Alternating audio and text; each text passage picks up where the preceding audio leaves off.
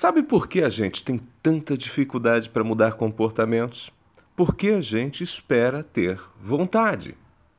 Durante o fim de semana, decidimos começar a dieta na segunda-feira. Chega na segunda-feira, um amigo convida para almoçar naquele restaurante bacana. No fim da tarde, tem um bolinho de aniversário para um colega de escritório. Lá se vai o início da dieta. Em dezembro, decidimos que vamos fazer um curso no ano novo, fazemos planos, sonhamos, vamos ser diferentes. Mas chegou o ano novo e nos sentimos cansados. Não conseguimos fazer quase nada do que planejamos.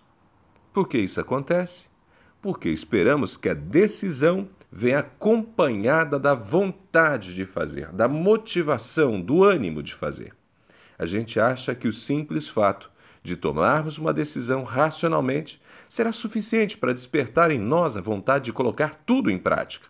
Infelizmente, não funciona assim. Eu faço exercícios físicos quatro até cinco vezes por semana.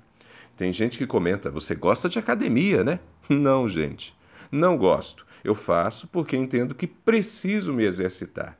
Depois de anos me exercitando, já tenho o hábito, mas se dependesse da vontade, ficaria mais tempo na cama. Tem dias que saio amarrado, sem nenhum desejo, mas faço.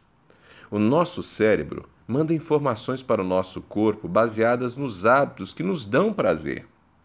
Por isso, diante de uma mesa farta, não dá para contar com a vontade. O corpo vai dizer: coma tudo que puder. A decisão de não comer terá que ser racional.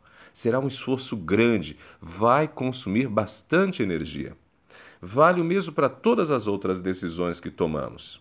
Para que saiam dos planos e se tornem realizações, será necessário contrariar as próprias vontades. O corpo vai dizer: Estou cansado, não quero, e você terá que agir contrariando tudo isso. Eu sou Ronaldo Neso, você me acompanha no ronaldoneso.com. Também estou no Facebook, Instagram, LinkedIn e Twitter.